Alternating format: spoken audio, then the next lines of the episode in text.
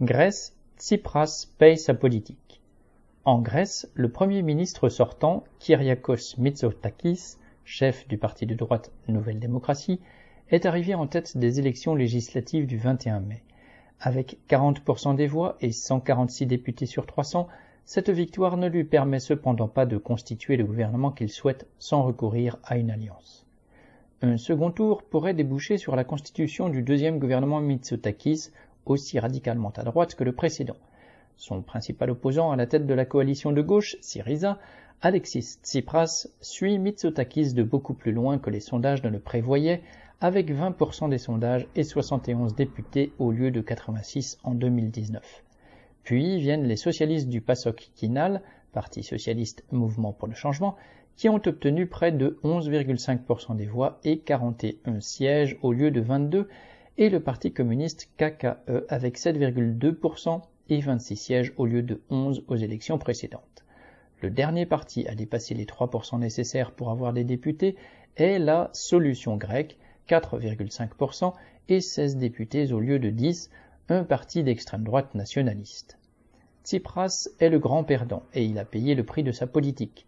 Élu en 2015 sur la promesse de s'opposer aux diktats de l'Union européenne, il a cédé et accepté de faire peser sur la population tout le poids des économies exigées par les financiers. Les années Tsipras de 2015 à 2019 ont laissé le souvenir d'un chômage massif, de fermetures d'entreprises, de services publics de plus en plus dégradés, de salaires et de retraites amputés.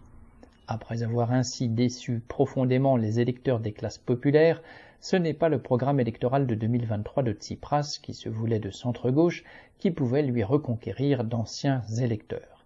Tant qu'à faire, certains d'entre eux sont sans doute retournés vers le PASOK, pendant que d'autres se repliaient vers le KKE, dont la rhétorique se veut radicale, et d'autres encore vers la droite, y compris dans les milieux populaires.